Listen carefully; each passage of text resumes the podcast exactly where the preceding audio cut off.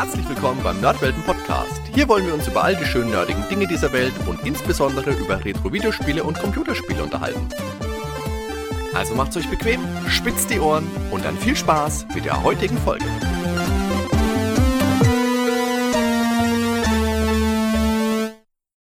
Hallo liebe Zuhörer, hallo liebe Zuhörerinnen und Servus Daniel. Hi Hardy, grüß dich.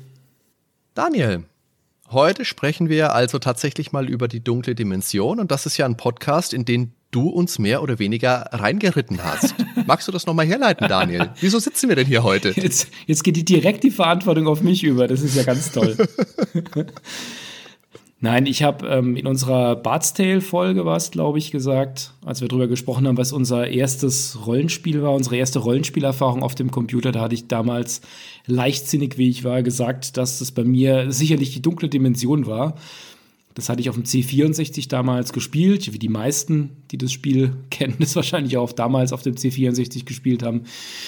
Und es war tatsächlich meine erste Rollenspielerfahrung. Und die war, glaube ich, auch kann ich jetzt im Nachhinein sagen, schon sehr prägend.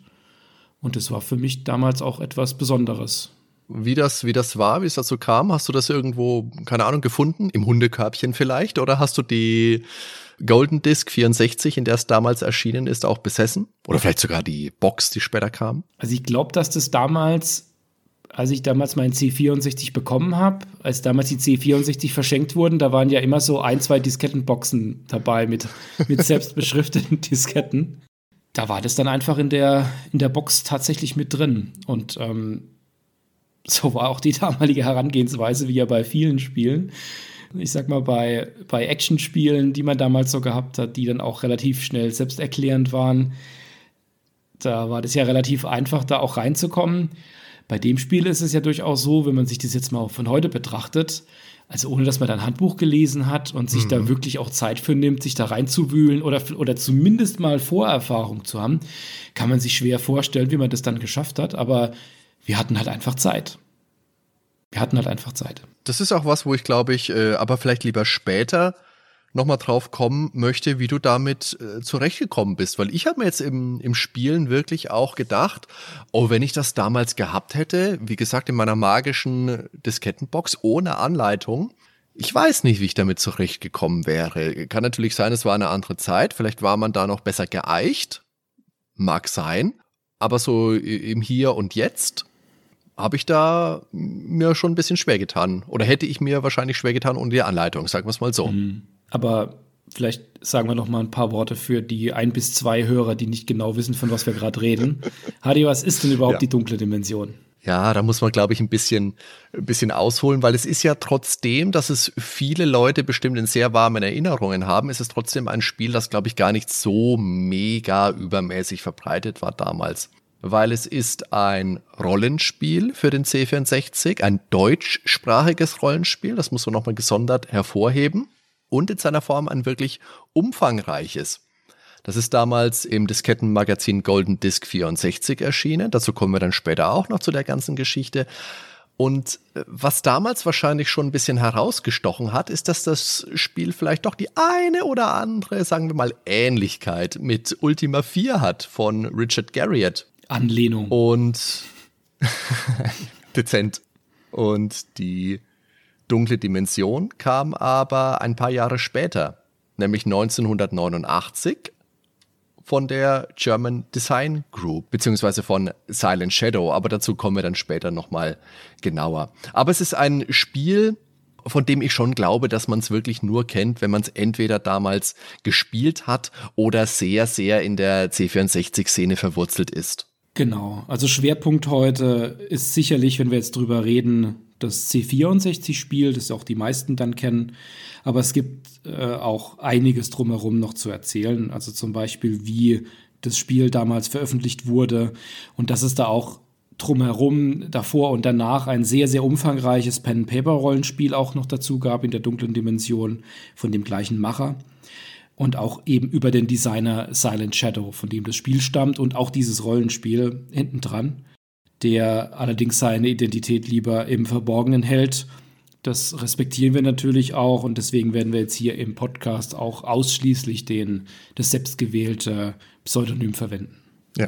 Ja. Dann kurz, was ist die dunkle Dimension? Wir haben es kurz angerissen. Es ist ein klassisches Rollenspiel im Stil von Ultima 4. So wurde das Spiel damals jedenfalls bezeichnet. Heute würde man sagen, das ist ein Ultima 4 Klon, weil das Interface, die Grafiken, die 3D-Ansichten in den Dungeons, also die Optik ist schon sehr, sehr dicht am offensichtlichen Vorbild dran. Aber dafür bietet die dunkle Dimension eben auch eine sehr umfangreiche eigene Spielwelt und eine eigene, wenn auch recht klassische Fantasy-Geschichte. Genau, auch die Geschichte beginnt wie ein klassisches Ultima beginnen würde. Da ist es ja auch in aller Regel so, dass der Avatar aus der realen 80er Jahre oder 90er Jahre Welt ähm, in eine Fantasy-Welt katapultiert wird. Und genauso ist es auch bei der dunklen Dimension. Hier geht es darum, dass der Held bei einem Spaziergang einen leuchtenden Kristallsplitter im Gras findet, den aufhebt und dann kurz darauf in einer fremden, in Zwielicht gehüllten Welt an einem See auftaucht, aus dem sich natürlich auch gleich direkt eine gigantische Seeschlange ihm nähert. Die Aufgabe des Spielers ist dann natürlich erstmal der Schlange zu entkommen. Das ist dann gleich die erste Herausforderung, die man so merkt, wie sich Gegner bewegen und wie man sich selbst bewegt. Da haben wir später noch mehr zu, zu erzählen, um dann anschließend sich die, die Spielwelt anzuschauen und dann eben durch das Erkunden und mit den Gesprächen, die wir führen können, mit den ganzen NPCs, dann auch die Hintergründe und das Spielziel auch herauszubekommen und eben auch zu schaffen. Glücklicherweise gibt es dann auch direkt Hilfe in einer nahen Hütte. Das ist alles eine ganz typische Fantasy-Welt mit Drachen, Orks, Elfen, Magie und allem drum und dran, was dazu gehört. Jetzt lass uns mal gucken, wie die Golden Disk 64 damals auf der Rückseite die dunkle Dimension beworben hat. Die dunkle Dimension ist eines der faszinierendsten Rollenspiele, die jemals für den C64 erschienen sind. Schlüpfen Sie in die Rolle eines unerschrockenen Ritters, der es in der dunklen Dimension mit furchterregenden Ungeheuern aufnehmen, Rätsel lösen und geschickt verhandeln muss, um schließlich im Kampf mit einem dreiköpfigen, feuerspeienden Drachen die Jungfrau zu befreien. Die wichtigsten Features dieses Spieles der Superlative 24 Kilobyte große Landkarte in Klammern 156 mal 156 Felder, 2 mal 2 Matrix. 14 Städte, Schlösser, Burgen etc. mit eigenen großen Karten. Zwei große, dreidimensional dargestellte Dungeons. 16 verschiedene Zeichensätze für detaillierte Darstellungen. Über 150 Charaktere, mit denen richtige Gespräche, Geschäfte und so weiter möglich sind. 50 verschiedene grauenhafte Monster. Viele verschiedene Waffen, Ausrüstungsgegenstände und so weiter. Ein ausgeklügeltes Kampfsystem. Es erwartet sie ein komplexer, aber nicht allzu schwerer Lösungsweg. Das war, das war so das Marketing. Oh Gott, das streckt so ab. Wenn man das zuschreiben, ist komplex, aber nicht so schwer. aber auch mit den Bildern hinten drauf. Jetzt war es ja zumindest in diesen Golden Disc Magazinen, wo ich mich dran erinnere, in den früheren Ausgaben. Das ist ja jetzt schon die 589. Da kamen ja vorher schon vier Hefte. Da war teilweise gar kein, kein Bild der Spiele hinten drauf. Und es war bei diesen C64-Diskettenmagazinen ja oft so. Du hast vorne irgendwelche Grafiken, irgendwelche Zeichnungen oft mhm. drauf gehabt, die dann nur bedingt manchmal mit dem Spiel was zu tun hatten, das du im Endeffekt dann bekommen hast. Aber hier hast du Screenshots und das sieht auf den ersten Blick ansprechend aus. Ja, muss man sagen. Also man sieht hier den, den das Intro-Bild, ein, ein vollformatiges, äh, buntes Bild, wie ein, ein Held in ist das eine, eine Jogginghose? Ah, nee, der hat dann noch ein zweites Schwert irgendwie anstecken. Sieht aus wie so ein Adidas-Streifen. Das ist die Schwertscheide die natürlich Schwert, da. Ja, die, die, die ist super platziert.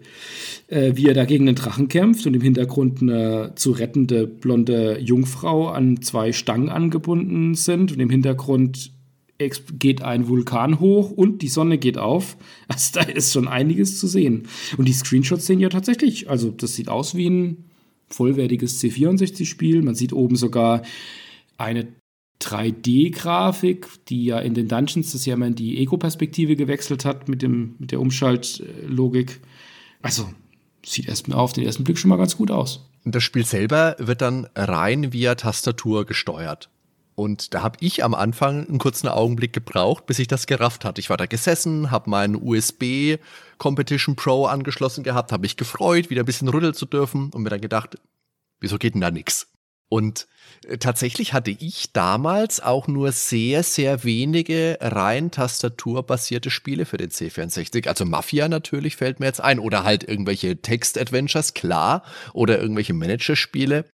Aber so wirklich ein Spiel, wie gesagt, abseits von Mafia, wo man sich da richtig bewegt hat, fällt mir jetzt nicht so viel ein. Nee, da gab es auch wenig. Also C64 war für mich eigentlich auch immer Joystick. Joystick ran und dann, und dann geht's los. Aber hier, ja, ich meine, aus, aus, aus heutiger Sicht fast schon PC modern für ja. die, ne? also dass man, dass man so ein von, von oben Spiel wirklich so spielt. Aber jetzt lass uns mal vielleicht vorne anfangen, was uns im Spiel erwartet, wenn wir es starten. Und das Spiel beginnt relativ klassisch, indem wir uns erstmal einen Charakter erstellen. Und wir haben dann vier Attribute, also das ist alles noch relativ klassisch, wie man es kennt. Stärke, Geschicklichkeit, Klugheit und Charme.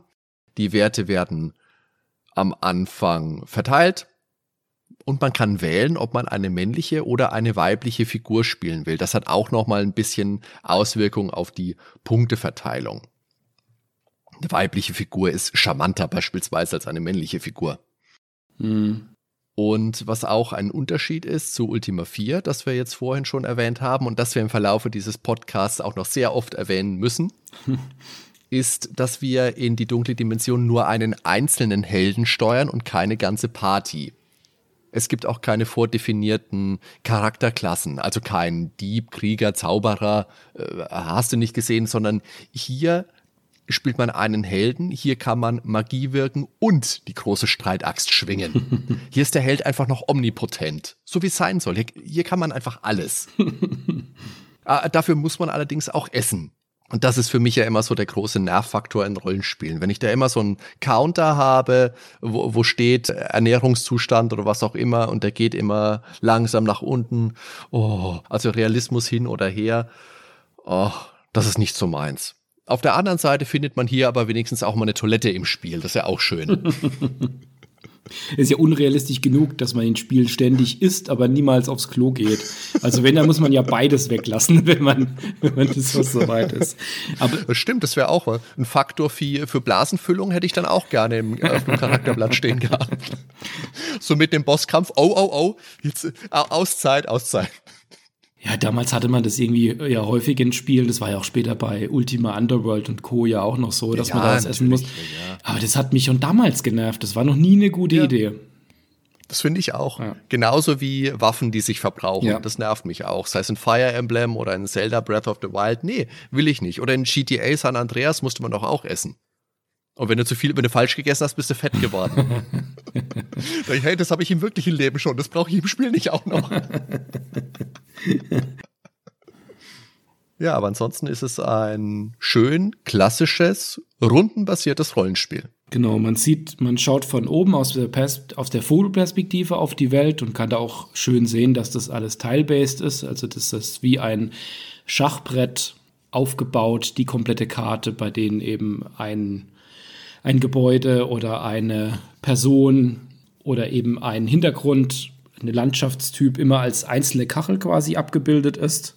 Die Figuren sind auch immer mit schwarzem Hintergrund. Also es ist nicht so, dass es da jetzt irgendwie eine, eine Transparenz gibt, wenn jetzt eine Figur irgendwo überall über irgendwo drüber läuft, sondern das ist dann einfach schwarz auf dem Feld.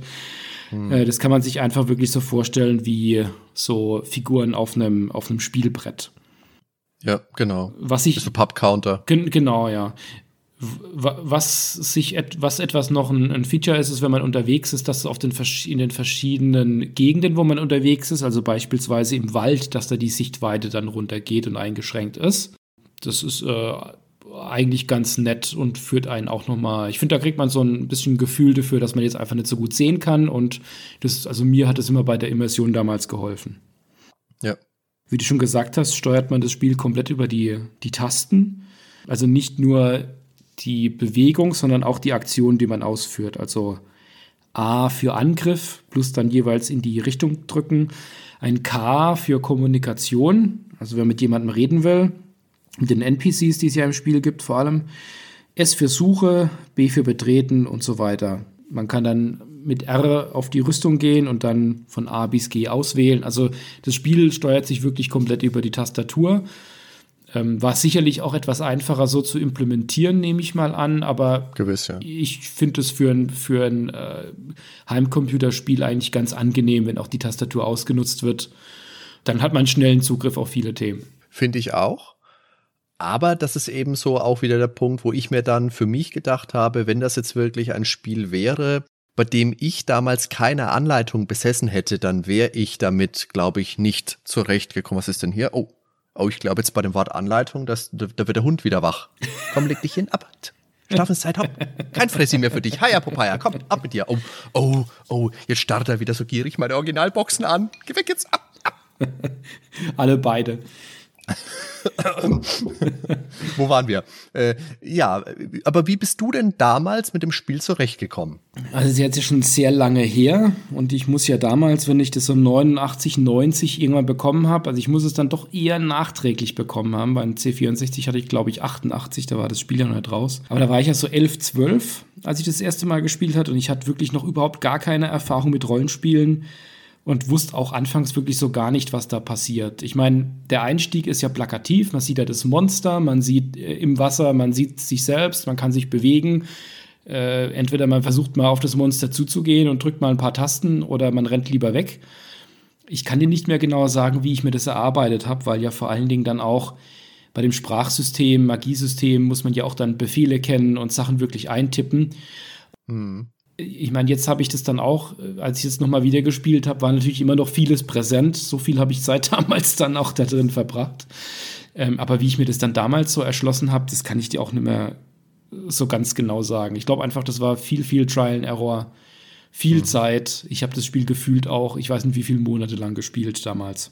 Aber du hattest doch damals dann auch bestimmt keine Landkarte dazu, oder? Nein, die konnte man dann später, konnte man ja extra erwerben, hat nochmal extra Geld gekostet. Zum Selbstkostenpreis, wie es ja. in der Ausschreibung steht, für 15 Mark inklusive Versand. Selbstkostenpreis. Ja, aber so eine Automap oder sowas, gut, natürlich, das ist ein Wohlfühlfeature, das man heute einfach so ein bisschen als selbstverständlich hinnimmt. Auch in der dunklen Dimension gab es das nicht. Also es war natürlich damals eher Standard, dass bei so Spielen dann halt Karten dabei lagen, würde ich jetzt mal ganz vorsichtig ja. sagen. Aber, aber ich, ich persönlich finde ja bei dem Spiel, das hat ja gerade so seinen Reiz dadurch. Also ich, ich war ja auch niemand, der bei Pirates auf die Idee kam, sich einen Atlas auf, auf äh, den Schoß zu legen, wobei es ja sehr clever gewesen wäre. Wäre es, ja. Dieses einfach, die wirklich ohne irgendwas zu wissen, die Welt zu entdecken und dann was Neues zu finden, das ist ja auch was ganz Besonderes. Und das, das geht auch schon ein bisschen verloren, wenn man sich die Karte anschaut, was darauf alles schon markiert ist. Das hilft einem natürlich im Spiel und man bekommt einen guten Überblick.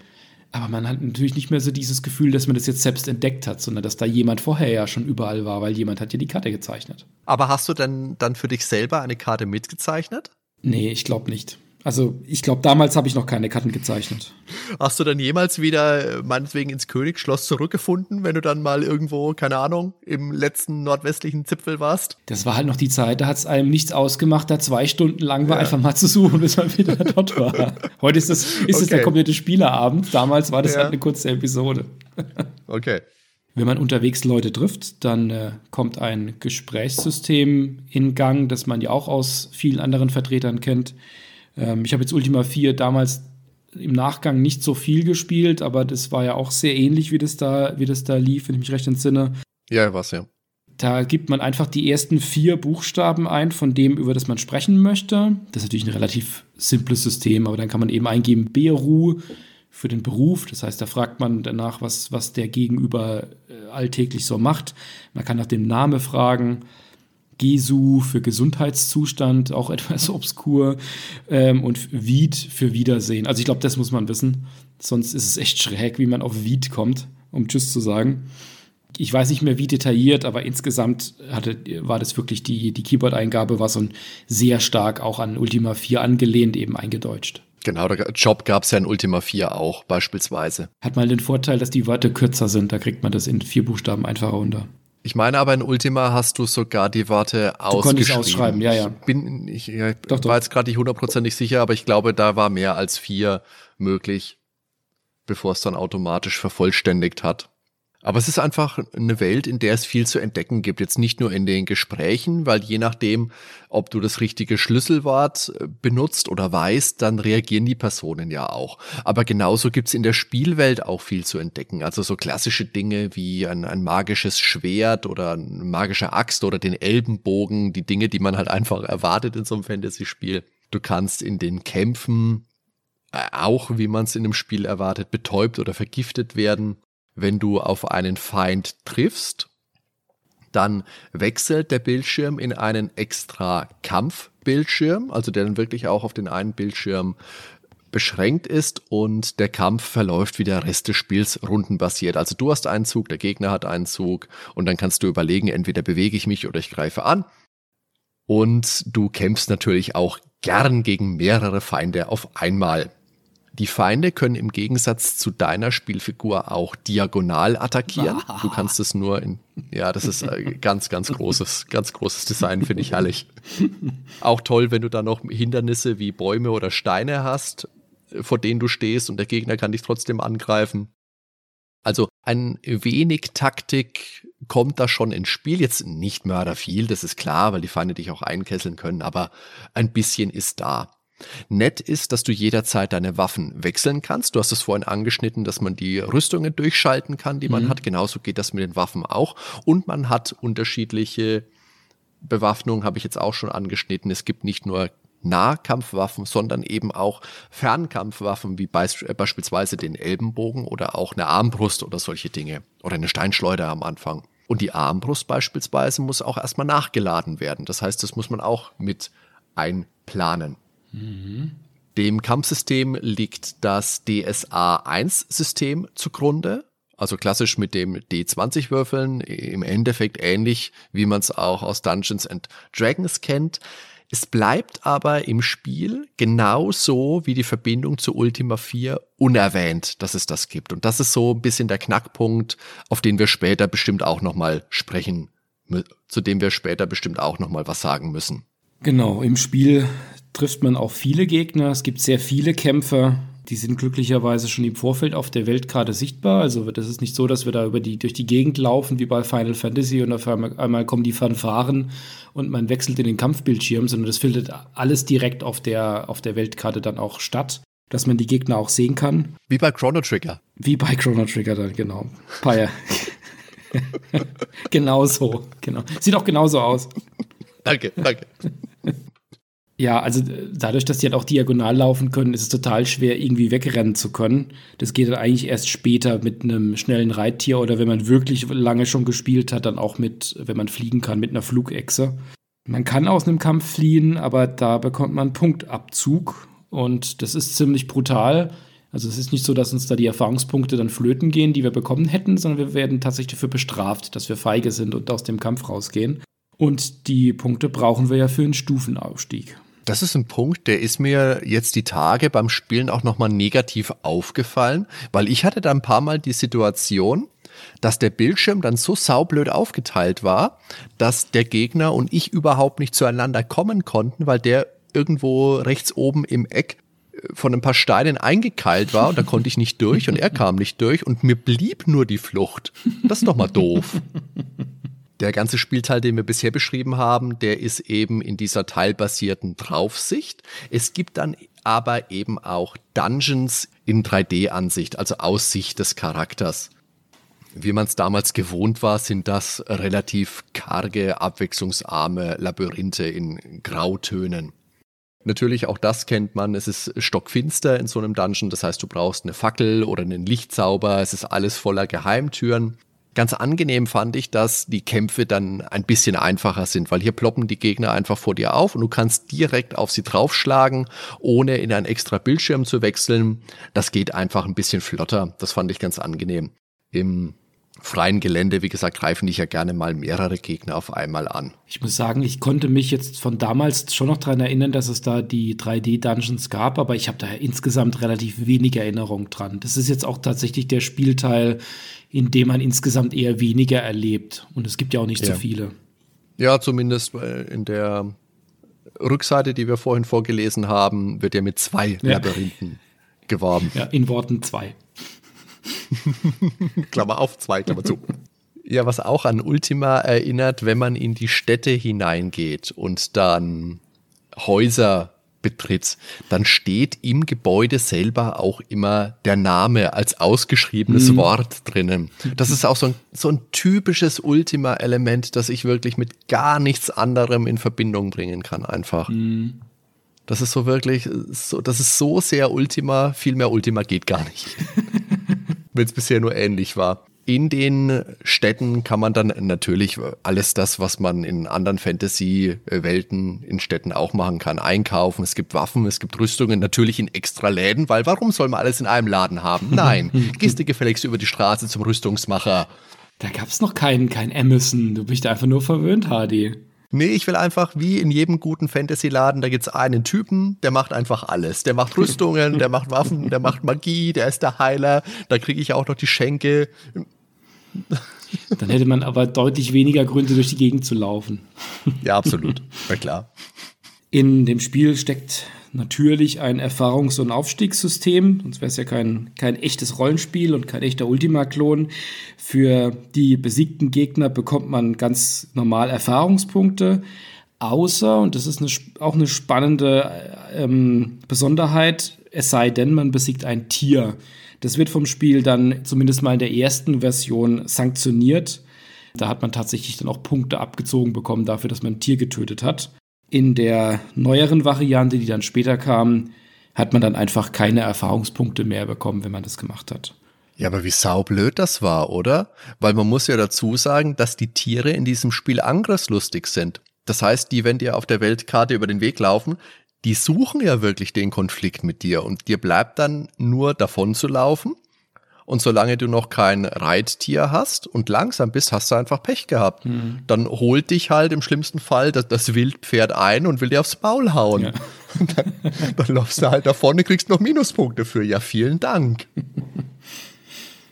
Da ist jetzt aber auch interessant, wo dieses Element herkommt. Ich meine, das kann natürlich sein, Ultima 4 spielt ja viel mit diesen Tugenden die, die spielen eine große Rolle, die gibt es hier in die dunkle Dimension aber gar nicht. Mhm. Man konnte aber auf der Homepage von Silent Shadow, da konnte man sich das Spiel auch lange Zeit runterladen, hat da viele Informationen zum Spiel gefunden. Die Seite ist inzwischen leider offline, da kommen wir später nochmal zu.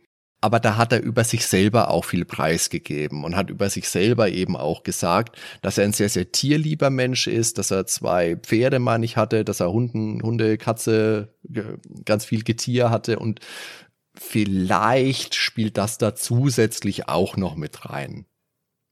Wenn wir dann also im Idealfall viele nicht tierische Feinde besiegt haben, dann können wir irgendwann auch in der Stufe aufsteigen.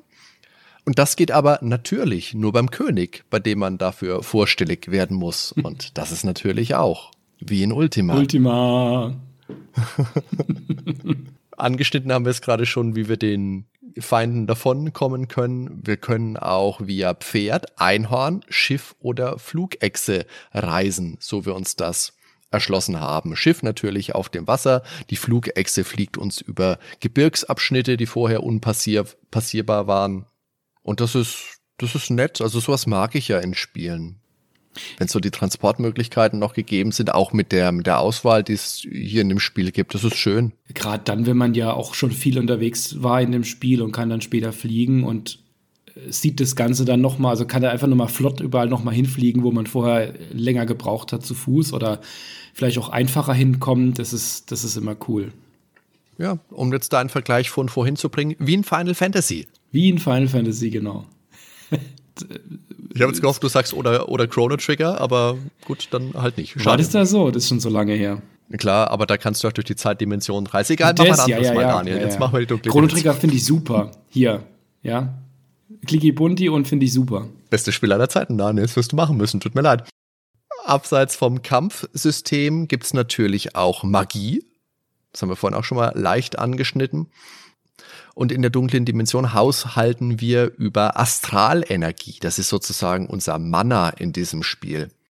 Das bekommen wir auch durch Stufenaufstieg, aber sinnigerweise nicht beim König, sondern das bekommen wir bei dem Druiden, der an dem See mit der Seeschlange vom Anfang wohnt.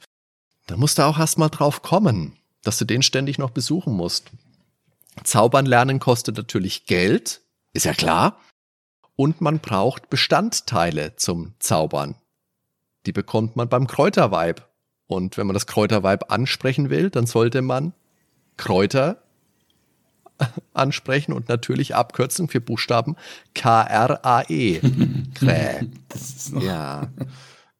Wenn wir jetzt einen Zauber wirken wollen, dann müssen wir erstens den Zauber kennen, also eben vorher bei der Magieschule erworben haben. Da gibt es zwei Stück, weiße Magie und schwarze Magie. Also einmal Licht heilen und dann die Angriffszauber. Auch das erklärt sich relativ von selbst. Zweitens, wir müssen die Zutaten besitzen, die sich verbrauchen. Auch dieses Element basiert auf, der Hörer weiß es, Ultima 4. Und dort basierte es auf den Recherchen von Richard Garriott über die Alchemie des Mittelalters. Mhm. Und der dritte wichtige Punkt fürs Zaubern ist natürlich, brauchen wir auch genügend Astralenergie. Also was im Spiel auffällt, zumindest mit einem modernen Blick, ist, dass es halt nahezu keine Musikstücke gibt und dass auch die Soundkulisse insgesamt ähm, sehr überschaubar ist. Gut, ist jetzt natürlich zu verzeihen aus, aus der Zeit jetzt noch. Es gibt eigentlich nur gelegentlich mal eingestreute Effekte, im, vor allen Dingen im Kampf. Was das Spiel, glaube ich, auch für, wo sich auch heute noch, glaube ich, viele dran erinnern, sind so die, die sagen wir mal, pophistorischen oder zumindest mal ähm, zeithistorischen Gags von, von damals aus den, aus den 80er Jahren. Also es wird, äh, es tritt ein Arnold auf, ein Body, Bodybuilder, ähm, der, der, der, Kanzler heißt Helmut und der rückt dann auch irgendwann, also den kann man auch auf Kohl dann irgendwie ansprechen. Der ist ja, auch als die, Birne, als die Birne bekannt ist. Ja, das war halt, glaube ich, auch so die Zeit, als da im Fernsehen noch die TV-Serie Hurra Deutschland kam. Weißt du, wo die Politiker so mit äh, großen, überzeichneten Karikaturen, also mit, mit, ja. mit Puppen im Endeffekt mhm. dargestellt wurden. Kam aus England, dort hieß es Spitting Image, weil die natürlich auch immer viel gespuckt haben. Und es war so eine, so eine Verballhornung. Und ich glaube, so in diese Kerbe schlägt gerade der Humor vom Kanzler Helmut. Ja. Und Helmut Kohl ist ja natürlich auch jemand gewesen, der da gerne mal äh, für sowas herangezogen wurde. Auf dem Amt im Schloss äh, schlafen alle. Das ist natürlich auch ein, ein alter Gag. Und ähm, was es da auch noch gibt, und Hadi, da wollte ich dich gleich mal fragen, ob du da auch warst, es gibt da auch eine Piepshow. Psst, meine Frau ist doch noch wach. Ach so, im Spiel. Ja, ja, doch, klar. Ja, ja, natürlich. Ja. Ich fand halt, dass das tatsächlich, also die Piepshow ist jetzt so das eine, aber so die, diese ganzen Erwachsenen-Themen, die da auch dran waren, den, der Kampf, diese Heldengeschichte, das, das Fortkommen, die Magie, und dann auch so, solche Etablissements und mit den Waffen ganz allgemein. Das gehört, finde ich, auch zu der Faszination damals so mit dazu, so aus, aus Kinderaugen, dass das so ein erwachsenes Setting einfach war mit einer ganz großen, weiten Welt, die nur darauf wartet, dass man sie entdeckt.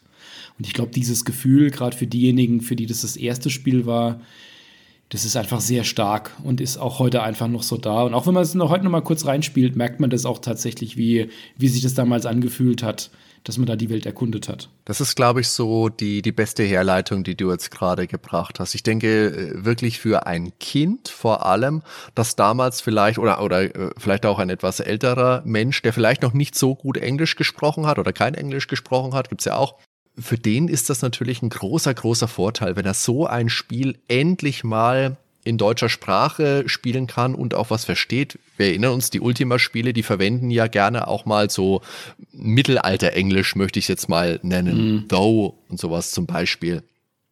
Und da lässt sowas, dahinter lässt sowas natürlich auch nochmal einen ganz, ganz anderen Eindruck dazu. Du hast es gerade gesagt, die große, die lebendig wirkende Welt mit den vielen NPCs, die man ansprechen kann, die alle was erzählen können. Und dann, wenn dann plötzlich Arnold der Bodybuilder ist, das ist halt einfach witzig. Also du kannst die Welt dann auch noch im äh, frei erkunden, also im gegebenen Rahmen. Wirklich überall kommst du am Anfang noch nicht hin, aber in den riesigen Abschnitt schon mal steht uns wirklich alles frei. Also wir fangen das Spiel an und dann bam, du kannst Norden, Süden, Osten, Westen. Es ist deine Entscheidung, wo du hingehst. Mhm. Gleichzeitig, was auch sehr, sehr sinnig ist natürlich, kannst du jederzeit auf der Oberwelt speichern, bestenfalls auf eine Speicherdiskette kannst da mehrere Spielstände anlegen und somit ist das wirklich ein Spiel, das dich über eine lange Zeit äh, begleiten kann und jetzt nicht eines, das darauf ausgelegt ist, du spielst mal eine halbe Stunde, Stunde und dann ist es auch wieder gut, sondern hier kannst du wirklich lange, lange Zeit reinstecken. Also für ein C64-Rollenspiel ist es toll.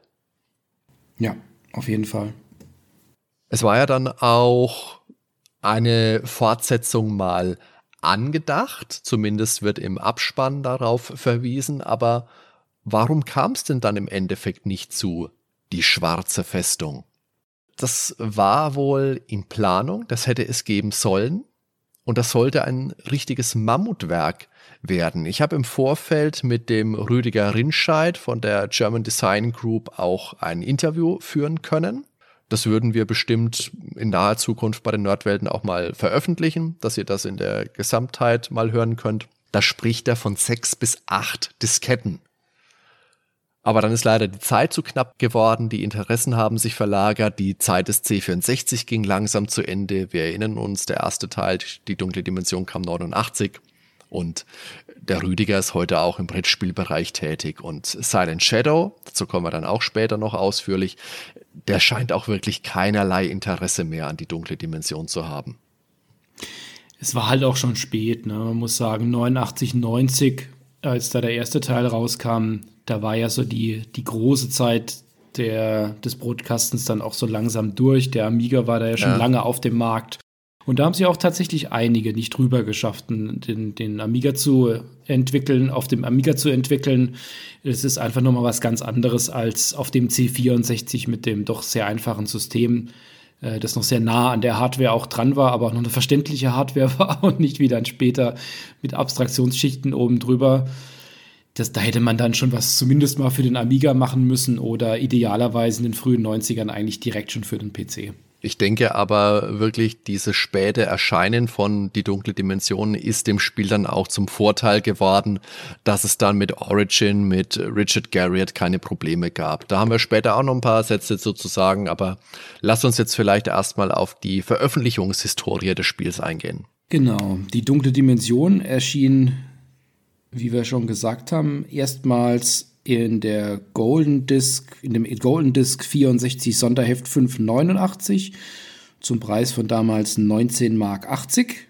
Und das war damals ein relativ umfangreiches Spiel und kam auf drei 5 ein Viertel Zoll Disketten daher. Genau, zumindest die Version der German Design Group kam aber auf drei einseitig beschriebenen Disketten. Also äh, bei denen, das sieht man auch auf Bildern auf www.magicdisk64.com. Das ist eh eine tolle Seite, wenn man sich über die C64 Diskettenmagazine interessiert. Das verlinken wir euch unten in den Show Notes auch mal. Da könnt ihr gerne mal klicken. Da könnt ihr euch auch zum Spiel viele Infos besorgen. Ja, und das sieht man eben auch, dass jede Diskette nur einmal gelocht war, also nur eine Lesekerbe hatte. Und für unsere jüngeren Hörer, Daniel, kannst du kurz erklären, was es bedeutet, wenn eine C64-Diskette nur eine Lesekerbe hat? Also das, das bei den Floppy-Disks war ja so, dass da innen drin eine magnetisch beschichtete Scheibe war, die so vor sich hin gerödelt hat, auf denen die Daten drauf waren. Und da musste es auch bei späteren Diskettentypen ja auch noch die Möglichkeit geben, dass man die einerseits beschreibt und andererseits aber auch dafür sorgen, dass die nicht einfach so überschrieben werden, also einen, einen, äh, einen Schreibschutz zu, äh, zu gebrauchen. Und im Standard war es eigentlich so, bei einer Diskette, einer einfach beschreibbaren Diskette, da war es so, dass auf der einen Seite eine Einkerbung da war, wenn man, sie, wenn man die erste Seite beschreiben konnte. Und man musste diese Kerbe umschließen mit etwas äh, lichtundurchlässigen, damit der Lichtsensor oder je nachdem, welches Modell es dann später auch war, ähm, da nicht abtasten kann, dass da quasi ein Stück fehlt und dann entsprechend einen Schreibschutz macht. Also beim C64 war es so, Kerbe drin heißt, man kann es beschreiben. Und die Disketten, und das haben ja damals ja auch viele gemacht, konnte man auch einfach umdrehen.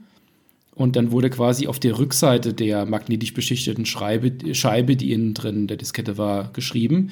Aber damit das geht und das ja dann auf der anderen Seite ja logischerweise keine Kerbe drin ist, musste man diese Kerbe einstanzen. Da gab es dann äh, spezielle äh, ähm, Diskettenlochstanzer. Habe ich, glaube ich, nie besessen. Das hat man dann einfach mit einem normalen Locher gemacht oder ähm, einfach mit auf gut Glück mit der Schere eingeschnitten, so an der Seite, wo es so grob sein könnte muss man natürlich auch ein bisschen aufpassen, dass man nicht zu weit reinschneidet und vielleicht noch die Scheibe erwischt.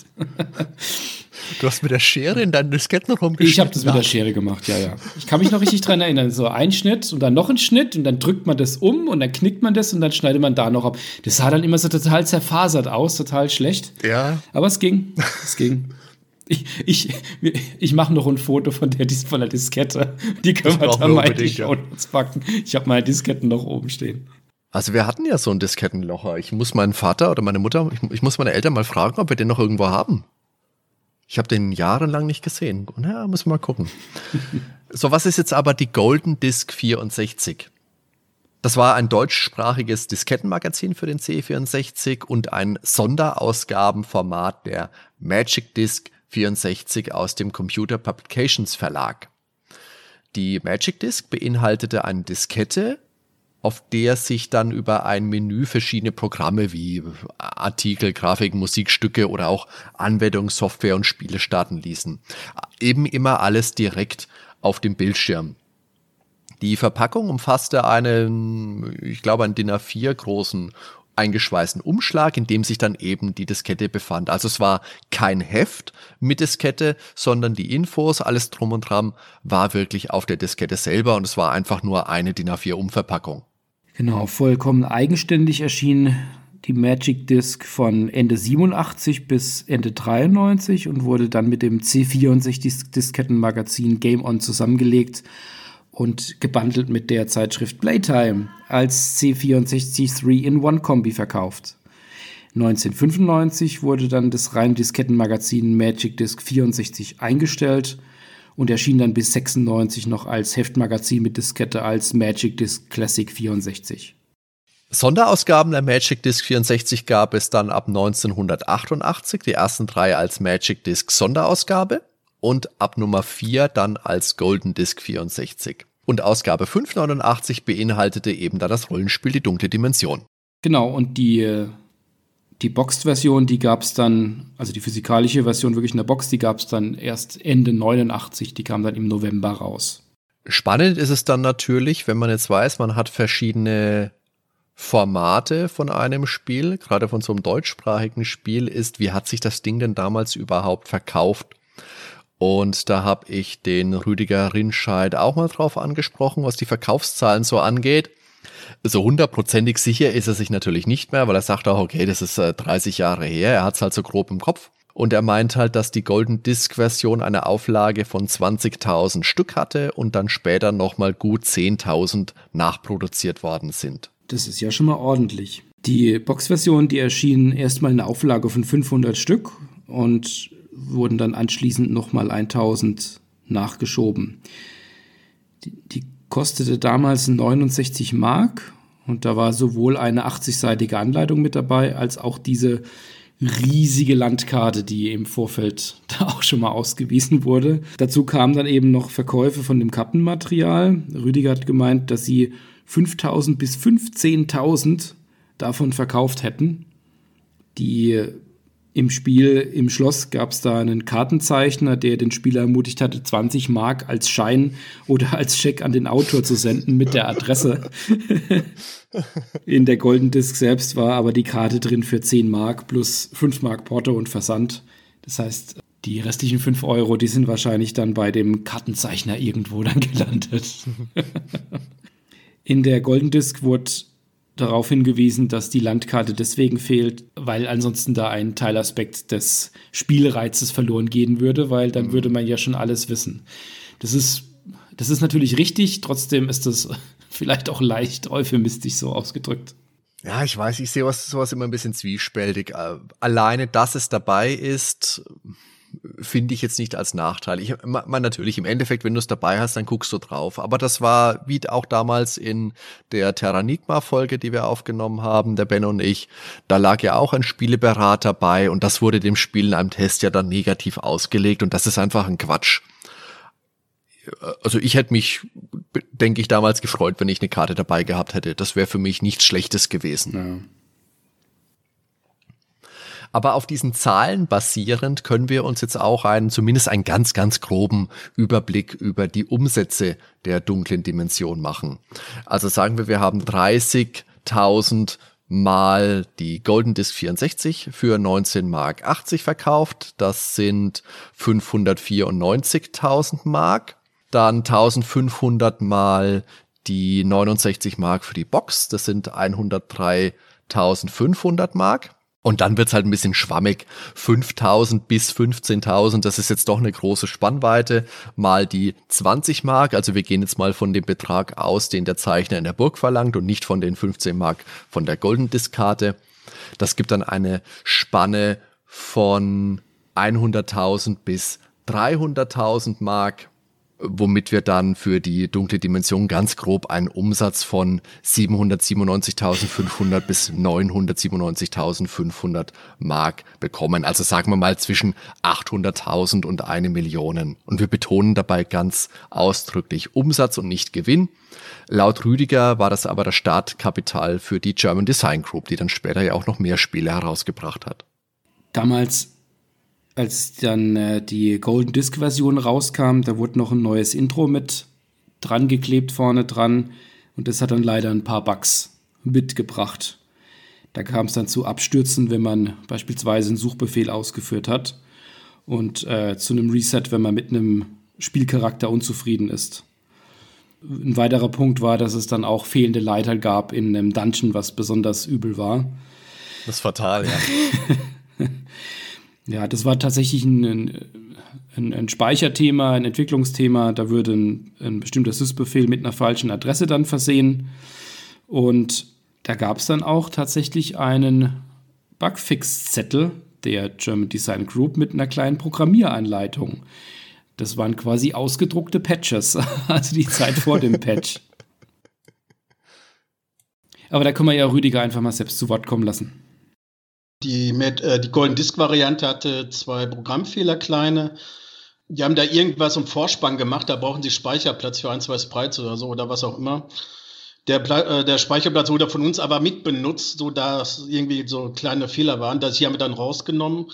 Und dann gab es irgendeinen kleinen Mini-Bug, der, ja, das war der sogenannten Brückentroll-Bug. Da musste man aber, da, da stoppte einfach das Programm, da musste man eigentlich nur RON Doppelpunkt Return eingeben. Dann ging es ganz normal weiter. Der trat manchmal auf, manchmal nicht. Wir, wir haben den Fehler nie gefunden. Okay. Äh, ja, was soll man sagen? Manchmal ist es halt so. Und das Ganze haben wir dann aber lösen können, indem wir ein DIN A4 Zettel ausgedruckt haben und quasi an die Kunden verteilt. Dann konnten die das Problem quasi selber reparieren. Das war eigentlich kein Problem. Das war überhaupt kein Aufwand für die Leute. Und das hat eigentlich auch gut funktioniert, denke ich. Der Zettel ging gut rum, glaube ich, damals. Mhm. Softwaretechnisch die Version die gleiche gewesen, ja. Ja, aber das ist schon krass im Nachhinein, oder? Wie wir uns damals beholfen haben. Einfach mal im Code vom Spiel rumgeschraubt. aber äh, wir hatten ja nichts. Nee. Schön Poke-Befehle, Go-Tos. das, das ist auch tatsächlich, na, das sind auch sowas wie drin wie, äh, wenn man die Schädelfeste verlassen möchte, erscheint ein Return without Go Sub Error. Und dann einfach Load DDD TWNQ,8 und Return und dann folgende Basic-Zeile eingeben. also das ist ja, aber steht, vorher steht auch irgendwo, vorher besser noch mal eine Sicherheitskopie machen, bevor du anfängst rumzupfuschen. aber Rüdiger sagt ja, das war dann auch kein Problem. Der C64, der war einem halt noch nah. Ich habe mal von einem Entwickler gehört, der vom C64 mal auf den Amiga gewechselt ist damals. dass er gesagt hat, er hat den Amiga angemacht, wollte programmieren und dann hat der Amiga gesagt, ähm, bei einer bestimmten Stelle, jetzt müssen Sie sich den Speicher reservieren. Und er hat gesagt, wie, ich muss mir das Speicher reservieren, das ist doch mein Speicher. Und er hat gesagt, ab dann hat er sofort wieder nur auf dem C64 programmiert. Und da kann man ja so schön auch mal kurz das Betriebssystem mal nach links schieben. Da ist man doch wirklich Herr des Systems. Entwickler ist aber ein gutes Stichwort weil die dunkle Dimension von der Idee bis zum fertigen Spiel das Projekt von Silent Shadow war. Die Idee hat er im Herbst 1987 gehabt. Das konnte man alles auf seiner heute deaktivierten Homepage nachlesen und die Entwicklung hat dann eineinhalb Jahre gedauert. Mitunter hat er auch ein anderes Pseudonym verwendet, nämlich The Dark One. Genau, und da sagt er auch selbst, ähm, es war das erste große deutsche Fantasy-Rollenspiel, und es gab an deutschen Spielen damals nichts Vergleichbares, sowohl was die Größe als auch was die Qualität des Spiels betrifft. Ja, aber warum verwendete Silent Shadow denn nicht seinen wirklichen Namen? Da können wir jetzt natürlich nur mutmaßen. Der Rüdiger vermutet, dass es wahrscheinlich Richtung berufliche Probleme ging, dass man da einfach vorbeugen wollte. Die genauen Umstände kennt er auch nicht. Aber wir haben es vorhin schon gesagt, diese Entscheidung respektieren wir natürlich. Bei unserer Recherche, und das hat auch Rüdiger nochmal bestätigt, liest man immer wieder von, von einem anderen Namen, der hinter Silent Shadow stehen soll. Tatsächlich war das dann aber nur derjenige, der damals zwar mit ihm Kontakt hatte, aber primär die Homepage für Silent Shadow gehostet hat und nicht Silent Shadow selbst ist. Ja. Aber auch ein sehr, sehr netter Mann, mit dem habe ich auch Kontakt gehabt im Vorfeld, weil ich eben über diese Schiene auch gedacht hatte, ich würde da den Silent Shadow finden. Aber wirklich ein sehr, sehr netter Kerl. Und der hat tatsächlich mit Silent Shadow dann auch mal das Pen and Paper Rollenspiel Die dunkle Dimension gespielt, hat er mir erzählt. das ist auch was, was man sich auf dieser Homepage runterladen konnte wirklich ein, ein massives Regelwerk, über 3000 Seiten. Ich sag's gerne nochmal, 3000 Seiten. Also da steckt wirklich viel Arbeit drin. Das wurde von Silent Shadow ab 1993 entwickelt und zum kostenlosen Download eben auf der Homepage angeboten.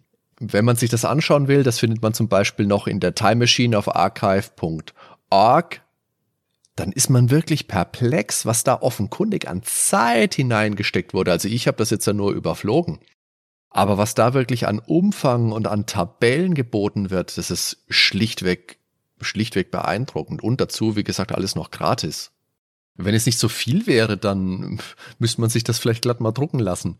Aber da müssten wir auch jemanden haben, der das für uns leitet.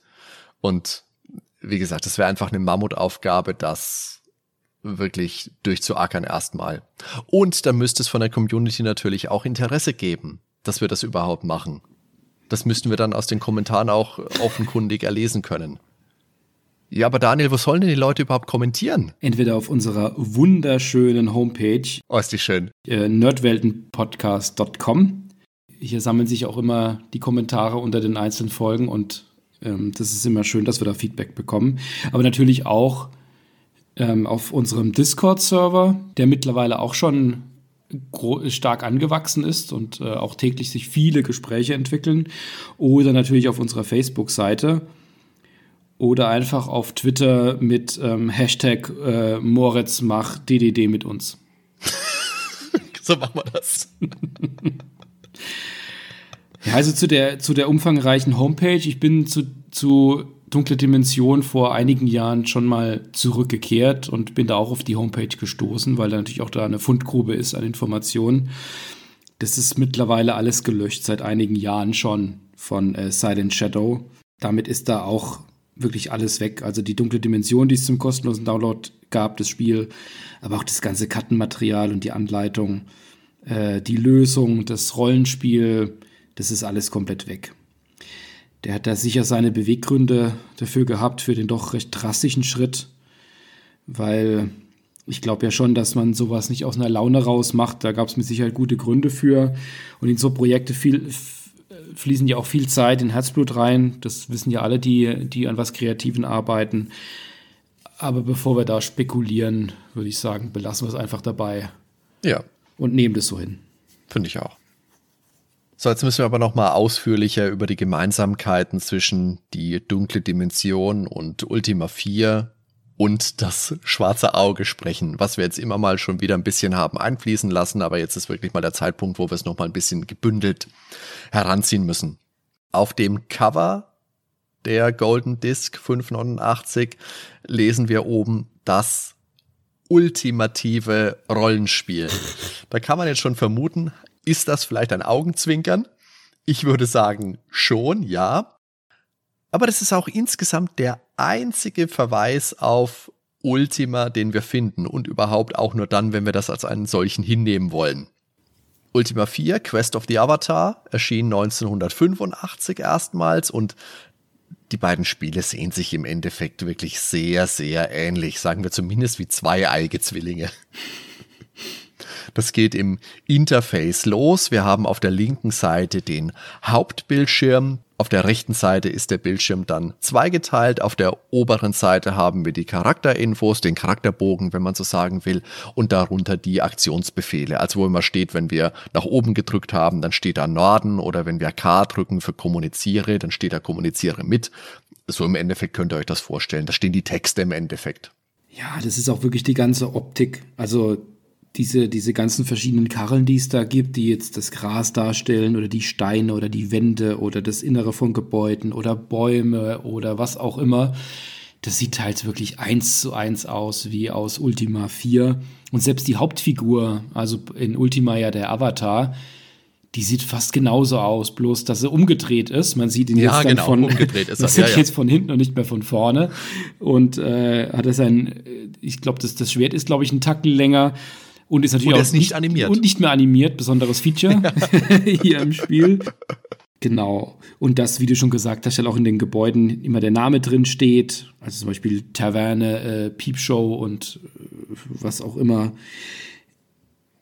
Und das sind, das sind einfach schon extrem, das ist schon extrem nahe dran. Wenn man da zwei, also zweimal, zwei Screenshots nebeneinander legt von Ultima 4 und, und eine dunkle Dimension, dann sind die schon sehr nah beisammen. Ja, ja, ja, unbedingt. Auch diese Dialoge per Stichworteingabe, die Bestandteile bei der Magie, das ist alles sehr, sehr ähnlich. Gut, die Tugenden aus Ultima 4, die fehlen. Und wo bei Ultima 4 die Partyübersicht ist, da finden wir in die dunkle Dimension eben den Charakterbogen unseres Helden. Das macht natürlich schon nochmal einen Unterschied aus, dass es dann nur eine Figur ist und eben keine Party. Das da fallen natürlich die Interaktionsmöglichkeiten auch weg zwischen den Partys oder eben diese Spezialisierung von einzelnen Partymitgliedern. Dafür kann man sich natürlich dann auch als Superheld fühlen, wenn man einfach alles kann, kämpfen und Magie und man braucht auch keinen Begleiter, fehlt nur noch, dass ein Hund hinten, hinten nachrennt. Aber damals wurde einfach vieles deutlich lockerer gesehen. Das war ja damals bei Musikstücken in Spielen äh, so oder auch, dass man konkret irgendwelche Filme referenziert hat. Heute wird es da sicherlich Probleme geben, wenn man jetzt eins zu eins irgendwie Skyrim kopieren würde mit allem drum und dran, aber das war einfach noch eine andere Zeit. Dazu habe ich den Rüdiger auch befragt und dazu hat er Folgendes gesagt. Das Bestreben war eventuell die Idee, die Grundidee war, dass man auch sowas könnte man auch mal in Deutsch machen, weil Lokalisierung gab es ja damals in dem Sinne nicht, zumindest nicht in diesen sag jetzt mal, ziemlich aufwendigen, also storytechnisch gesehen aufwendigen Spielen, da hat man keine Lokalisierung gemacht in Deutschland. Und da gesagt, das können wir auch. Dann machen wir da mal ein deutsches Spiel und dann haben wir das mal gemacht. Ich könnte auch sagen, es war ein Ultima-Klon, aber bedingt durch den, wir reden ja über den C64, ähm, der Bildschirm war ja auch beschränkt, beziehungsweise die Grafikmöglichkeiten. Und der Aufbau war natürlich ähnlich wie bei, Dunkle, äh, wie bei dem Ultima-Spiel, aber wir hatten da eine gute Story dergleichen. Es waren ja letztendlich auch drei Disketten, also gar nicht mal so wenig. Also wir haben auch richtig Content äh, da gebracht damals. Und die, wie gesagt, die Grundidee war, das können wir auch mal selber machen in Deutsch. Und die Leute haben das geliebt in dem Sinne, dass das auch mal in Deutsch war. Mhm. Aber wo du schon Ultima Klon sagst, gab es da damals auch Stimmen, die gesagt haben, hoho, das ist Ultima 4 gar nicht so unähnlich, das ist mehr als nur inspiriert oder war das einfach was, was damals keinen interessiert hat? Also ich habe keinerlei Vorwürfe gehört, wüsste ich nicht. Irgendwie waren alle zufrieden. Abgesehen davon, ich sage mal in der Spieledesignbranche oder so, das wird sowieso ähm, man kann nicht alles komplett neu erfinden. Also wenn das Rad einmal da ist, ist es kein Problem, wenn dann, äh, sag mal, äh, eine andere Firma das Rad mitnutzt. Also das ist äh, kompletter Ideenklau, geht natürlich nicht in dem Sinne. Mhm. Ähm, aber wenn man ein paar Designrichtungen mal sich anlehnt oder sag mal die Hälfte übernimmt, oder so ist das kein Problem. Also ich meine, wenn ich heutige Spiele angucke, ähm, da gibt es viele Spiele, die äh, von den User Interface doch identisch sind. Äh, ich sage jetzt mal nur allein von der, ähm, ich sage jetzt mal von der Tastatursteuerung bei manchen 3D-Spielen, die WASD-Steuerung, jedes Spiel hat das und man muss quasi in der Anleitung gar nicht mehr darauf hinweisen, wie man sich in 3D-Räumen bewegt mhm. mit, mit Maus und Tastatur. Das ist quasi schon Allgemeinwissen. Oder ein anderes Beispiel wäre hier, ähm, wenn man mal, ich sag jetzt mal, ähm, sowas nehmen wie ähm, Warcraft, also das Einheiten greifen, also mit Aufziehen der Maus, so ein Rechteck bilden und Einheiten zusammenfassen und dergleichen. Das macht ja heute jedes Spiel, das in dieser Richtung geht. Also anders kann man sich das heute auch gar nicht mehr vorstellen. Ne? Also mhm. das ist halt dann halt äh, ja allgemein gut geworden. Sehe ich kein Problem drin und damals haben die eigentlich auch kein Problem drin gesehen. Nee. Niemand, glaube ich. Selbst die Zeitschriften haben mich nicht drauf angesprochen, großartig. Also er sagt selber Ultima Klon das Beispiel mit der WASD-Steuerung und der Lasso-Funktion, das finde ich persönlich jetzt nicht so wirklich passend. Aber wie gesagt, zumindest in Ultima Klon sieht er selber. Also wir sind uns einig, da kann man jetzt ausgelassen darauf herumreiten, aber darin sehe ich im Endeffekt hier für den Podcast jetzt wirklich keinen Benefit. Wir wollen da auch nichts runterputzen. Ich denke, wenn Ultima eine Nintendo-Marke gewesen wäre, dann hätte die dunkle Dimension hundertprozentig das gleiche Schicksal wie Gianna Sisters ereilt und ich finde jetzt ja, dass äh, die dunkle Dimension und Ultima 4 noch mal näher beieinander sind als Super Mario Bros. und Gianna Sisters. Es war halt schon noch die Frühzeit der Rollenspiele und ich glaube, zu der Zeit gab es doch schon einiges an Ultima 4 Klons.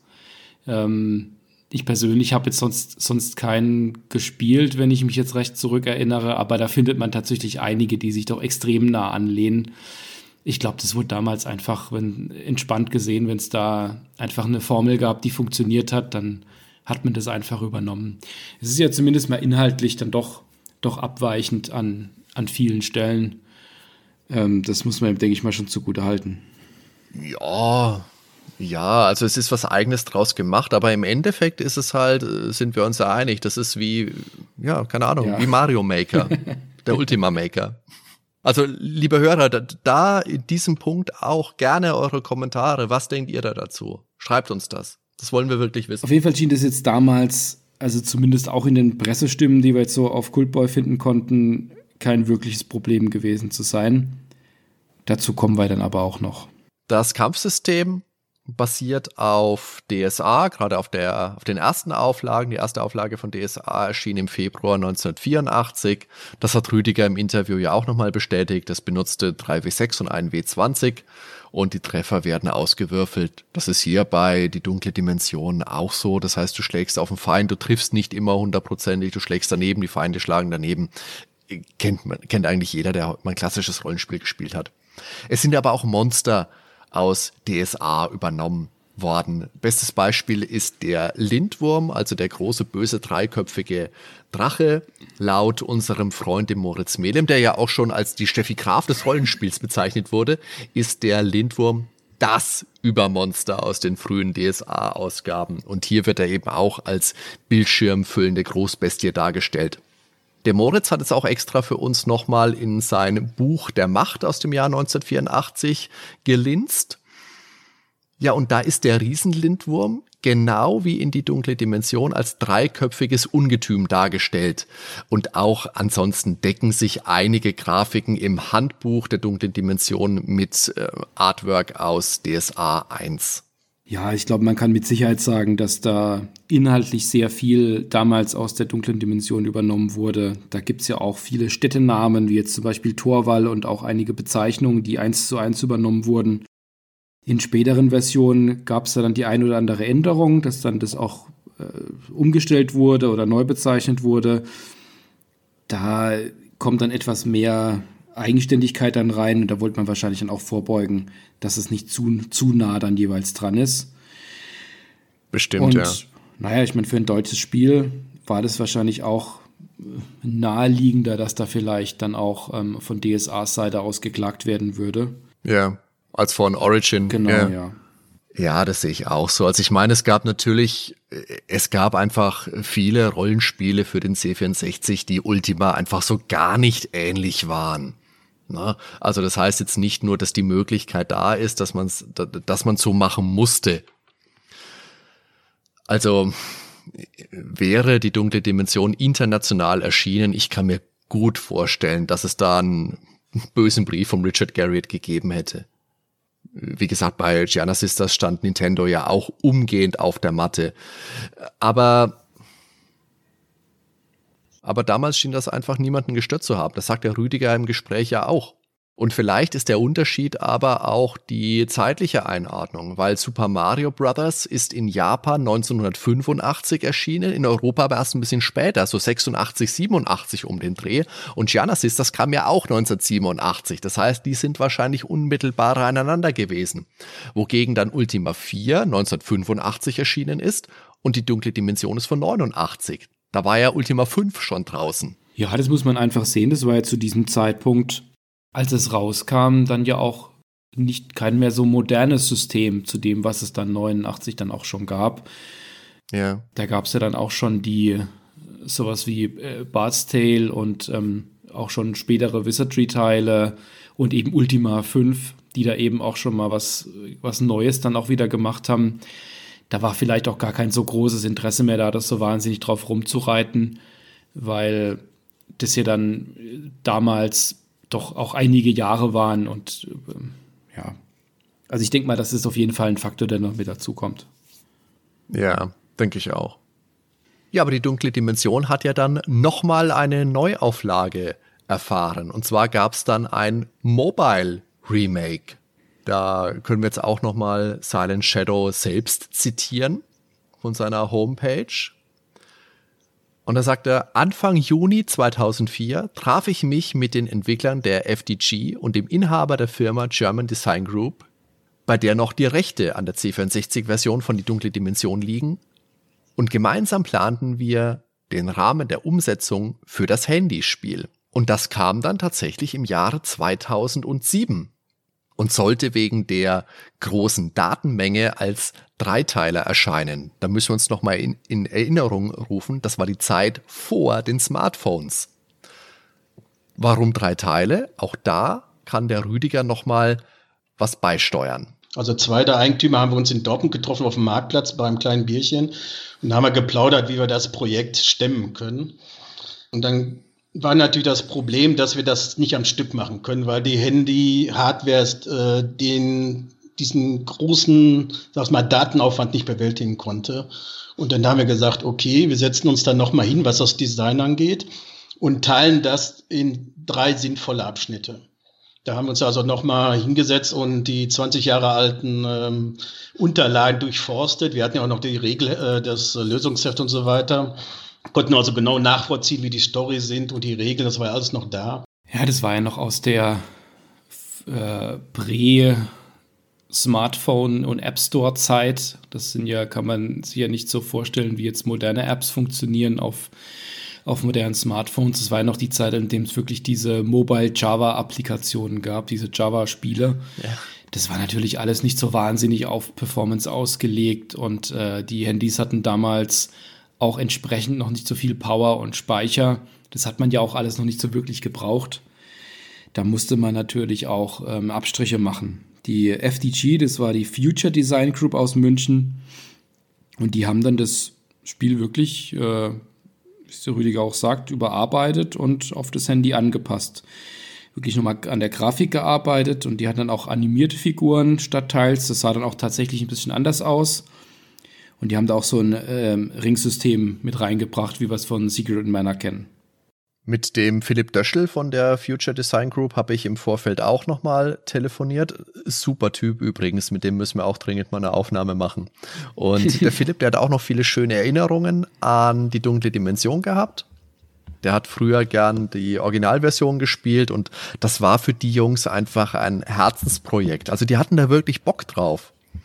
Und die haben dann den Kontakt eben gesucht mit Rüdiger und Silent Shadow und haben sich zum Gespräch getroffen. Und witzig ist, der Philipp hat erzählt, er hat dann Massen an Originalkartenmaterial von Silent Shadow als Excel-Sheets zugeschickt bekommen.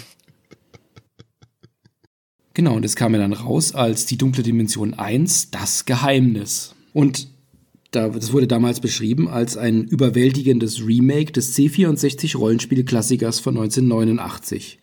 Ein seltsamer Kristall befördert dich in die gigantische Welt der dunklen Dimension. Mit über 10 Stunden Spielspaß, 100 NPCs, zahlreichen Dungeons, tonnenweise Monstern und einer fantastischen Story erlebst du eines der fesselndsten Spiele, die du jemals auf deinem Handy sehen wirst. Echte Helden zögern nicht. Stelle dich deiner Aufgabe, ergreife dein Schwert und ziehe los in dieses einmalige Abenteuer. Das Geheimnis ist der Auftakt zu einer revolutionären dreiteiligen Rollenspielserie. Super Remake des Klassikers. Über 40 Gegner, 100 NPCs, über 10 Stunden Gameplay, drei jederzeit Safe Game Slots, brandneuer Soundtrack, tonnenweise Items, Waffen, Zaubersprüche und so weiter. Also da wurde schon kräftig getrommelt. Aber leider ist es bei diesem einen Spiel geblieben. Eben auch, weil sich die Entwicklung so lange hingezogen hat. Das hat der Philipp im Gespräch dann auch nochmal sehr bedauert. Die Gespräche im Vorfeld waren, wie gesagt, 2004 und da wurde anvisiert, dass 2005 irgendwann mal so Release sein sollte. Aber dann hat es doch drei Jahre gedauert. 2007 erschien dann eben auch schon das iPhone und läutete eine komplett neue Ära ein. Da war es mit den Java-Spielen dann auch relativ schnell vorbei. Trotzdem wurde das Spiel aber gut angenommen. Beim Deutschen Entwicklerpreis 2007 waren sie auch nominiert in der Kategorie Bestes deutsches Rollenspiel. Also ich weiß nicht, ob es damals Nominierungen gab, wie das ablief, aber sie wurden da auf jeden Fall auch genannt. Sie kamen jetzt nicht in die Top 3, aber scheinbar waren sie auf dem Viertelplatz oder zumindest mal wurden sie da auch noch erwähnt. Ja, und auch in der Rubrik Bestes Mobile RPG Querstrich Adventure sind sie mit dabei. Gewonnen hat da Vampire's Dawn, Blades and Magic ist auf zwei. Interessant, Porn Manager 2 ist auf dem dritten Platz. Daniel, wenn wir mal die Gegen-Challenge mit Stay Forever machen, das merken wir uns mal. Porn Manager 2. Dann kommt noch Deep, Submarine Odyssey und danach wird schon Dunkle Dimension genannt. Also, das ist schon was, was damals auch für Aufmerksamkeit gesorgt hat. Und wenn man sich auf YouTube da Bilder anschaut, dann auch zu Recht. Das ist schön, das ist bunt, das hat eine abwechslungsreiche Grafik, da ist jetzt auch Animation mit drinnen. Also das könnte ich mir von den Bildern auch sehr gut auf dem Game Boy Advance vorstellen. Äh, natürlich 2004 kam auch schon der DS, aber das wäre ein Spiel, das hätte ich da glaube ich auch gespielt. So auf dem Handy ist das voll an mir vorbeigegangen. Ja, also die, die Produktionsqualität sieht wirklich gut aus. Also das ist wirklich ja. gut modernisiert. Ähm, aber das war damals dann auch, glaube ich, kein großer Markt. Also ich weiß noch, dass ich damals auf dem Handy auch das ein oder andere Spiel schon gespielt hatte. Aber ich glaube, ich war da eher ziemlich früh. Ich weiß nicht, ob das so ein Riesenmarkt war, diese Java-Games zu der Zeit. Gerade dann auch so spät, wie du sagst, da kam ja dann auch schon die, die Smartphone-Welle. Aber ich würde sagen, dann kommen wir langsam mal zu den zeitgenössischen Wertungen. Also das Amiga Joker Sonderheft von 392, Sonderheft Rollenspiele, aus der Reihe die besten Computerspiele aller Zeiten für alle Systeme. Da wurde das Spiel relativ kurz abgehandelt. War ja auch dann schon drei Jahre später. Und ich glaube, den Test, den kann man fast, fast äh, komplett vorlesen. Die dunkle, ja, die dunkle Dimension. Nomen est Omen. Hier, hier sieht spieltechnisch wahrhaftig ziemlich finster aus. Dabei ist der gute Wille des deutschen Programmierteams allerorten spürbar. Beispielsweise ist die Anleitung ungewöhnlich liebevoll gemacht und auch sonst hat man sich redlich bemüht, ein eigenständiges und originelles Rollenspiel auf die Beine zu stellen. Doch was hilft's, wenn zahlreiche Detailmängel auch den geduldigsten Gambler bald zur Weißglut treiben? So muss man etwa in den Shops per Tastatur für jeden Kaufwunsch ein ganz bestimmtes Wort eingeben, sonst versteht einen diese Krämerseele einfach nicht. Dazu ist der Held anfangs noch völlig hilf-, schutz- und orientierungslos, sodass ihm auch das windigste Monster zum Verhängnis werden kann. Da gibt man schon lieber freiwillig auf, als sich weiterhin frustrieren zu lassen. Urteil 37 Prozent. Finde ich ein bisschen schräg, muss ich, dir, muss ich dir gestehen. Also, dass man da jetzt draufhackt, dass es umständlich ist, im Shop einzukaufen und außerdem, dass man am Anfang keine Waffen hat, finde ich, also ich meine, das Spiel, dem kann man ja einiges vorwerfen, aber das, sind das jetzt die, die, die schlimmsten Sachen? Ich meine, gut, 92 war man wahrscheinlich schon weiter. Und ich meine, der Amiga Joker, der hat natürlich jetzt auch auf dem Amiga, da gab es natürlich auch schon etwas elegantere Spiele. Das definitiv, aber ich finde, das ist jetzt auch unter dem Gesichtspunkt, dass ich wirklich systemübergreifend auch Spiele bewerten möchte. Das ist einfach jemand gewesen, der hat keinen Zugang zu diesem Spiel gefunden. So sehe ich das. Ich finde das auch, ich finde das relativ harsch, diese Kritik. Man muss dazu sagen, die Seite, äh, die hat auf der linken Seite ein Banner, da steht Anti-Tipps. Das heißt, die vier Spiele, die da drauf sind, die kommen alle nicht so gut weg. Aber äh, die dunkle Dimension wird halt nochmal extra abgewatscht ich möchte jetzt auch anmerken, dass ich ja eigentlich, äh, als du vorgelesen hast, den geduldigsten Gambler, habe ich ja fast einen Schlaganfall bekommen. das ist ja, oh, das, oh. Das wäre die, wär die Vor Vorbezeichnung für Gamer wahrscheinlich.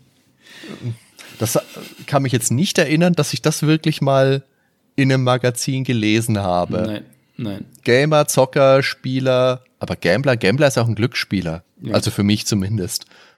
Das würde ich mit einem Videospieler jetzt überhaupt nicht in, in Bezug bringen. Aber gut, 37 Prozent. Wesentlich besser und natürlich auch von der Zeit etwas näher dran war die ASM 590. Hm. Also gut ein Jahr nach der Golden Disk Version, wenn man das so ungefähr verorten will. Und auch da, so wie in dem Test, den du vorgelesen hast, spielt die Ähnlichkeit zu Ultima ja überhaupt keine, mhm.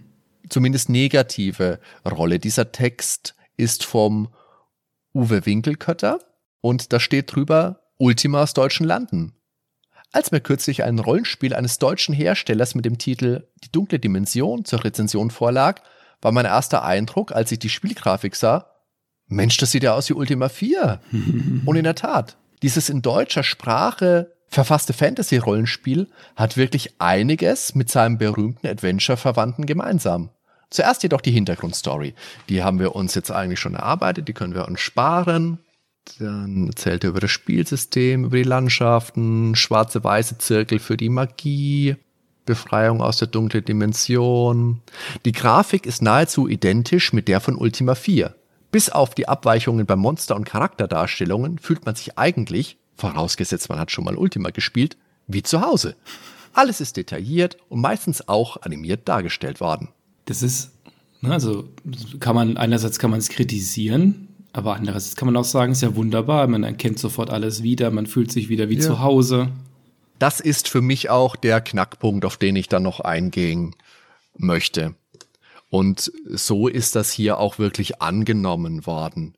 Der ist jetzt keiner, der sagt, hey, das ist wie Ultima, was soll denn das? Sondern der sagt, das ist wie Ultima, ist ja geil. Mhm. Er schließt dann aus, auch mit, das Preis-Leistungs-Verhältnis ist nicht zuletzt auch aus diesem Grund durchaus okay. Und er vergibt acht Punkte Preis-Leistung. Das war ASM, das heißt, die 12. hatten dieses Zwölfer-System, ja. genau, also das ist voll gut, voll in Ordnung, kann man lassen. Also ich für mich, für mein Fazit würde sagen, das ist ein riesiges Spiel, wir können frei erkunden und wir haben deutschen Bildschirmtext. Das ist also kein Wunder, dass dieses Spiel eine wertvolle Kindheitserinnerung für ganz viele unserer Hörer darstellt. Vielen Dank da auch nochmal an unseren Hörer, den Christian Rode. Der hat uns im Vorfeld mit allerlei Infos und Material für diese Folge versorgt, unter anderem auch eine gepatchte Version von Die dunkle Dimension mit einem aufgelevelten Charakter, damit der Daniel auch mal ein bisschen weiterkommt und damit wir uns einen Überblick von der Spielwelt machen können. Der Spielstand hatte übrigens einen ganz üblen Bug. Da hieß der Held Hardy. Ja, das ist ja auch ein äußerst heldenhafter Name, möchte ich mal sagen. hieß nicht der Held in der Nibelungensage auch so? Zumindest sehr ähnlich. Und es ist allemal besser als Leinart, möchte ich sagen. Und jetzt, was ich gerade angeschnitten habe in dem Text aus der ASM, ja, die dunkle Dimension ist nur ein Klon. Und bestimmt liest und hört man vor allem deswegen kaum was von diesem Spiel. Und vielleicht ist es auch am besten mit einem RPG-Maker-Spiel vergleichbar. Aber nichtsdestotrotz ist es für sich ein tolles C64-Spiel. Nein, natürlich ist es kein Meilenstein wie Bard's Tale oder Wizardry, Dragon Quest, Ultima, Final Fantasy oder oder oder. Aber es ist trotzdem ein Spiel, an das sich viele Leute, die es früher gespielt haben, trotzdem gern erinnern. Eben weil es so war wie Ultima und trotzdem eine eigenständige, nicht zu komplexe Geschichte erzählt und eben in deutscher Sprache. Das hat einfach viel ausgemacht. Will man das heute noch spielen? Hm. Also es ist ein schönes, umfangreiches C64-Spiel, ja, mit allem, was dazugehört, aber. Also es ist sperrig, wir müssen Disketten wechseln, am Anfang ist es schwer, natürlich ohne die ganzen heutigen Features, wir haben keine Automap, es gibt kein Quest-Logbuch, aber es ist spannend. Es ist wie eine Reise in eine andere Zeit. Und für Retro-Rollenspielfans somit eine klare Empfehlung, umso mehr mit einem bestehenden Hang zum C64. Dann kann man damit wirklich Spaß haben, und ich habe da jetzt im Vorfeld auch noch mal ein paar Stunden rein versenkt. Und ich war gut unterhalten. Wenn man jetzt wenig bis keine Erfahrung mit alten Rollenspielen hat, dann ist man wahrscheinlich auf äh, Super Nintendo, Mega Drive, PlayStation, was auch immer besser aufgehoben mit Spielen wie Final Fantasy VI oder Chrono Trigger oder Fantasy Star. Das ist einfach zugänglicher.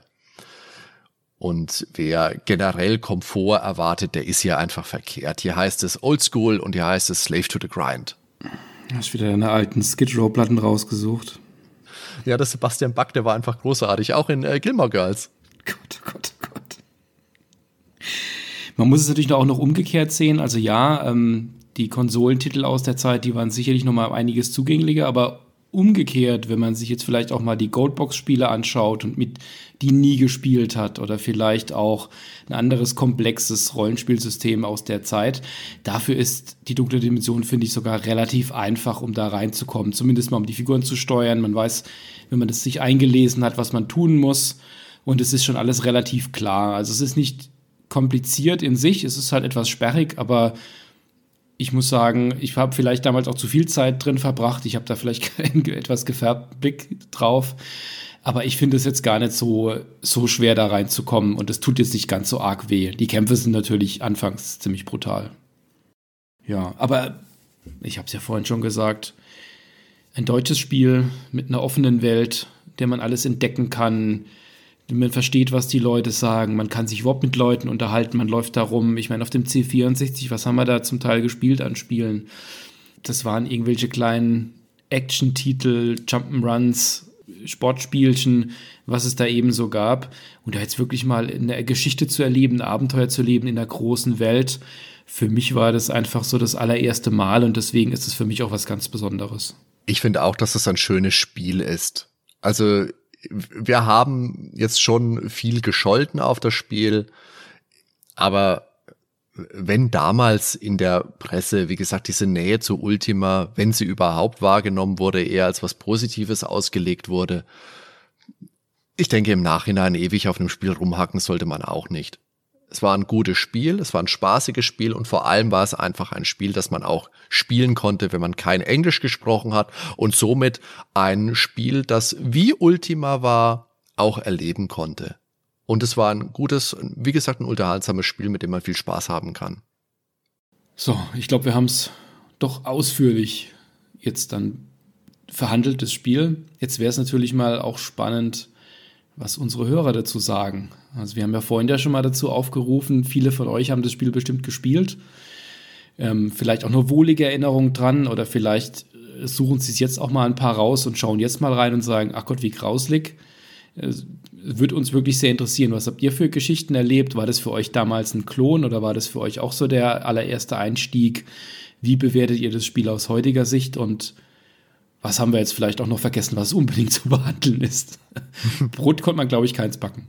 Ich überlege gerade, was man bei den äh, man konnte, konnte sich, man konnte sich ja Essen kaufen, da waren immer unterschiedliche mhm. Speisen dabei. Ich kann mich gerade nicht erinnern, dass es Brot war. Nee, ich glaube auch nicht.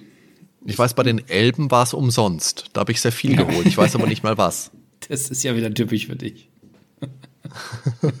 Kostenlos, dann nehme ich gleich noch einen Zuschlag, bitte. Danke.